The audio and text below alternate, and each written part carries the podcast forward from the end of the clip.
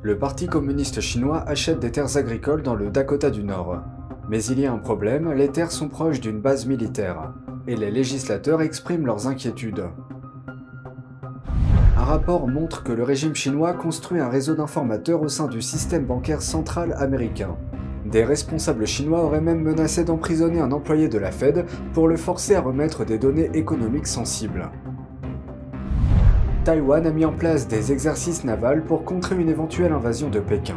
Les responsables de l'île se déclarent confiants et capables de se défendre face à une attaque.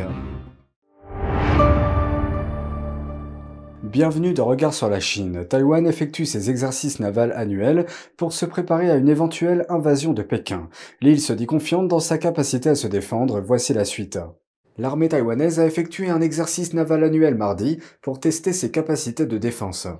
Les exercices ont duré environ deux heures.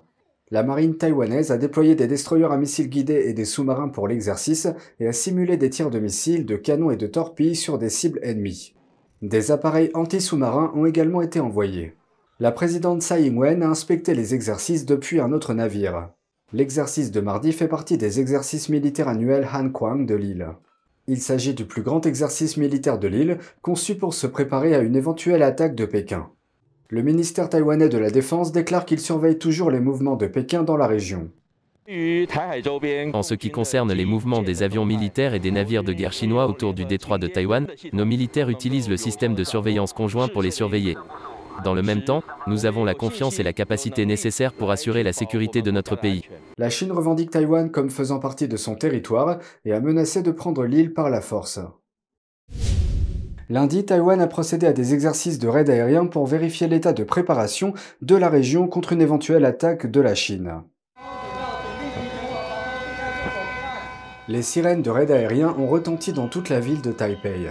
L'armée taïwanaise a organisé lundi son exercice annuel Han Kwang, comprenant des exercices aériens et maritimes conjoints et la mobilisation de chars et de troupes. La circulation à Taipei a été interrompue, les civils devant suivre les procédures d'évacuation. Des habitants ont été vus à genoux, face contre terre, se couvrant les yeux dans un abri pendant l'exercice. Le but de l'exercice annuel de défense aérienne, Wanan, est d'alerter le public, de le familiariser avec les procédures de défense aérienne et de protection, de réduire les dégâts des frappes aériennes et d'assurer la sécurité des vies et des biens des personnes. Des exercices similaires doivent avoir lieu cette semaine dans différentes régions de l'île.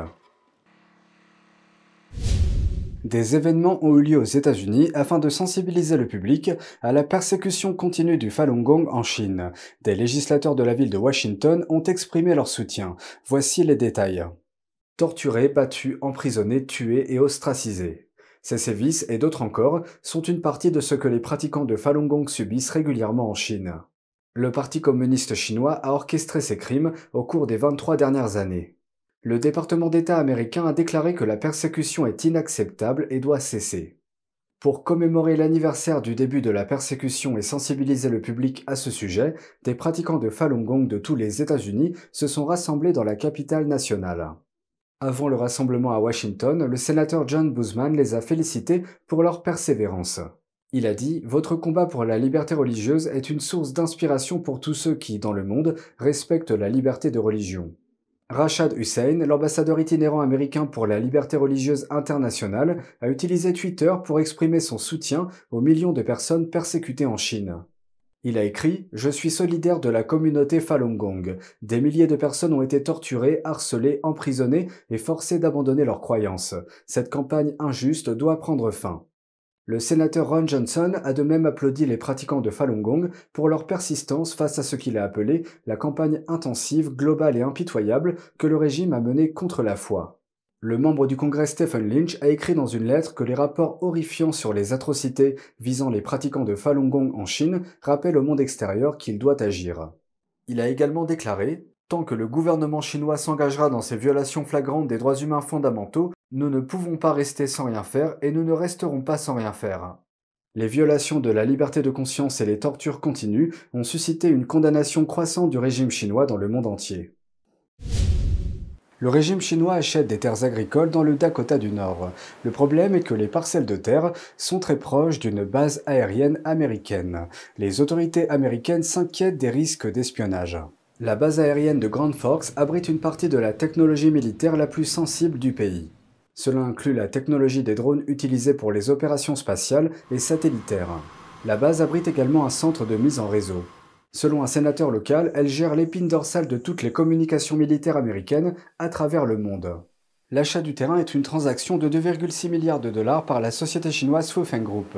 Le maire de la ville a mis en avant ce projet qui, selon lui, est le plus gros investissement de l'histoire de la ville, mais certains habitants n'apprécient pas l'accord. L'un des vendeurs de terrain, Gary Bridgeford, a déclaré à CNBC que ses voisins l'avaient traité de tous les noms d'oiseaux pour avoir vendu la propriété. L'ancien cadre des télécommunications John Pelson nous a dit que ce n'est pas la quantité de terrain acheté par la Chine qui est la plus inquiétante, mais l'endroit où elle les achète. Si vous construisez pour 700 millions de dollars d'installation de broyage et de transformation du maïs, ce que les entreprises chinoises sont censées vouloir faire, vous aurez toutes les chances d'en faire un site d'écoute. Et l'histoire n'était pas crédible, à mon avis, sur la raison pour laquelle ils ont dû choisir cet emplacement, qui, ils l'ont reconnu, n'est pas proche de leurs clients, et très au nord de l'endroit où ils l'auraient placé autrement. Et comme il s'agit du seul site que l'on peut avoir aux États-Unis, ils ont décidé que le Dakota du Nord était un endroit où il fallait être. Un représentant de la filiale américaine du groupe Fufeng a démenti les accusations d'espionnage. La Chine a l'habitude d'acheter des terrains américains près de sites militaires sensibles. En 2021, un ancien responsable militaire chinois a acheté 130 000 acres de terre près de la base aérienne de Laughlin, au Texas. Les terres achetées par la Chine entourent cette base aérienne sensible. Des législateurs et des responsables des deux partis, dont Elizabeth Warren et Mike Pence, ont exprimé leurs inquiétudes à ce sujet. Dans le cadre de l'achat de ces terres, la Chine a renforcé sa présence dans le système alimentaire américain. Au total, en 2020, les investisseurs chinois avaient acheté près de 200 000 acres de terres agricoles pour une valeur de 1,9 milliard de dollars. La Chine est l'acheteur étranger de biens immobiliers le plus actif aux États-Unis. Selon l'Association nationale des agents immobiliers, les investisseurs chinois ont dépensé 6,1 milliards de dollars dans l'immobilier américain l'année dernière, soit plus que tous les autres acheteurs étrangers. L'État où le volume des achats immobiliers a été le plus important est la Floride qui représente près d'un quart de tous les achats immobiliers internationaux aux États-Unis. Mais le gouverneur de Floride, Ron DeSantis, a déclaré à Fox News qu'il ne pensait pas que les entreprises ayant des liens avec le Parti communiste chinois devraient être autorisées à acheter des biens immobiliers américains. Il a promis de sévir contre, je cite, l'influence indue d'États voyous comme le régime communiste chinois. Il a dit Nous voulons nous assurer de couper ces liens afin de ne pas financer notre premier adversaire. Le Parti communiste chinois est accusé d'avoir recruté des informateurs au sein de la réserve fédérale américaine. À un moment donné, le régime aurait même menacé d'emprisonner un employé de la Fed lors d'un voyage à Shanghai.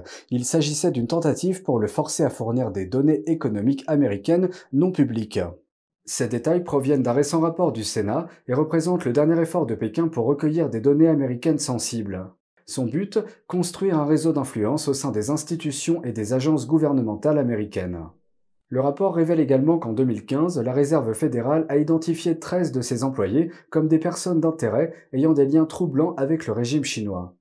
À ce jour, la commission sénatoriale dirigée par les républicains qui a publié le rapport est en désaccord avec la réserve fédérale. Les républicains reprochent à la Fed de ne pas avoir combattu les tentatives d'espionnage chinoises. Le président de la Fed, Jérôme Powell, s'oppose fermement à ce rapport. Lundi, Powell a écrit une lettre dans laquelle il qualifie les conclusions d'insinuations injustes, non fondées et non vérifiées. Le régime chinois nie les accusations d'espionnage. Le rapport du Sénat révèle que dans un cas, un travailleur de la Fed aurait été détenu à quatre reprises au cours d'un voyage à Shanghai en 2019. Des responsables chinois auraient menacé de nuire à sa famille s'il ne proposait pas de données économiques américaines sensibles.